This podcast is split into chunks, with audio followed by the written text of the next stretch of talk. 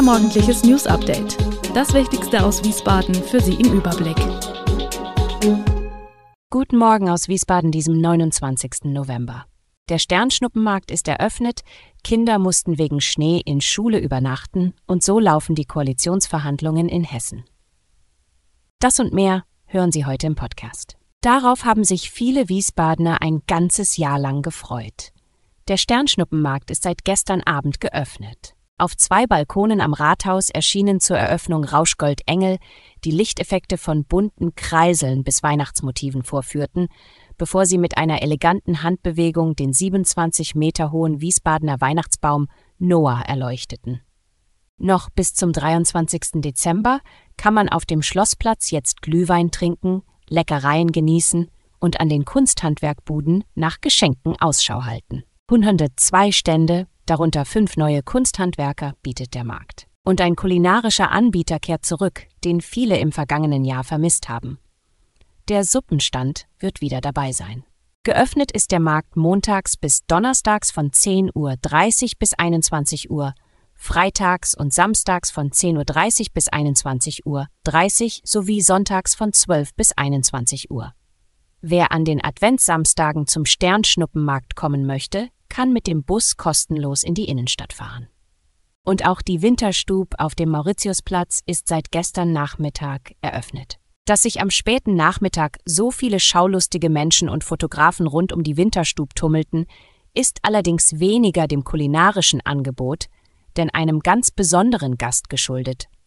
Modedesigner Harald Glöckler, der vor allem für seine glitzernden Kreationen und sein schillerndes Auftreten bekannt ist, gab sich die Ehre und das wollten sich zahlreiche Fans und Schaulustige nicht entgehen lassen, die trotz der Kälte schon lange vorher am roten Teppich ausharrten. Schließlich gab Glöckler, statt Straß trägt er in Wiesbaden einen warmen schwarz-weißen Mantel, eine Autogrammstunde.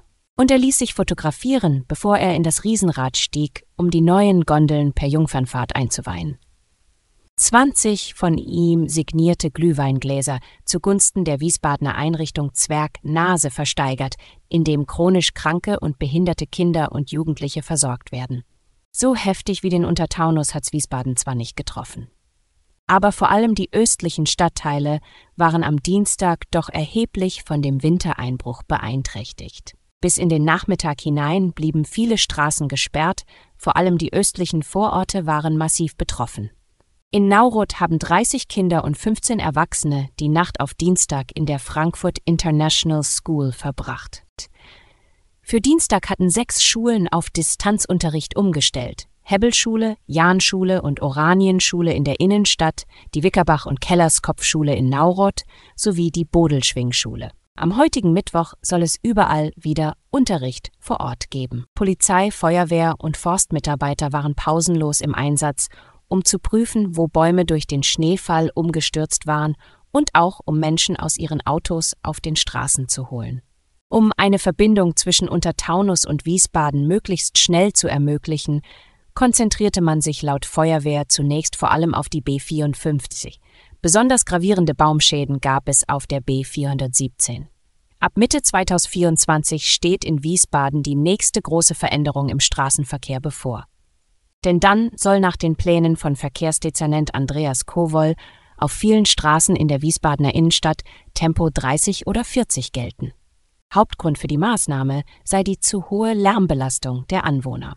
Die Zahlen des Amtes zeigen, dass die Lärmbelastung in den betroffenen Straßen zu jeder Tageszeit zu hoch ist. Sie liege tagsüber bei durchschnittlich 70 Dezibel und nachts zwischen 22 und 6 Uhr bei 60 Dezibel. Man habe Alternativen zur Lärmminderung geprüft, etwa den Einbau von Schallschutzfenstern. Das sei aber zu aufwendig und zu teuer. Und auch Flüsterasphalt, wie er auf Autobahnen verwendet wird, sei wegen der schnellen Abnutzung nicht optimal, erklärt Sascha Baron vom Wiesbadener Tiefbauamt.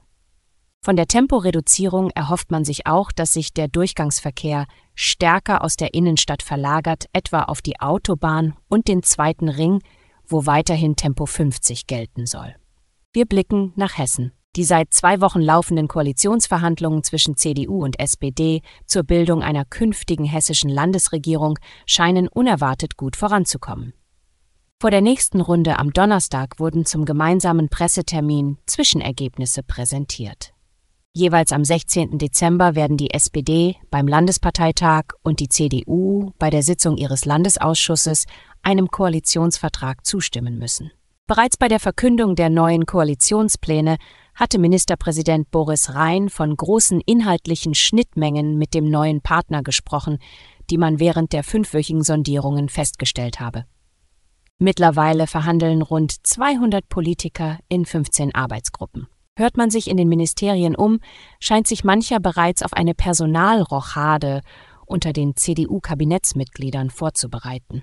Auch eine neue Zusammensetzung der Ressorts über die von der CDU geplante Herauslösung eines Landwirtschaftsministeriums aus dem Umweltressort hinaus ist denkbar. Alle Infos zu diesen Themen und noch viel mehr finden Sie stets aktuell auf www.wiesbadener-kurier.de.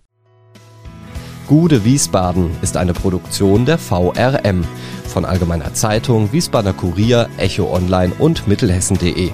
Redaktion und Produktion die NewsmanagerInnen der VRM.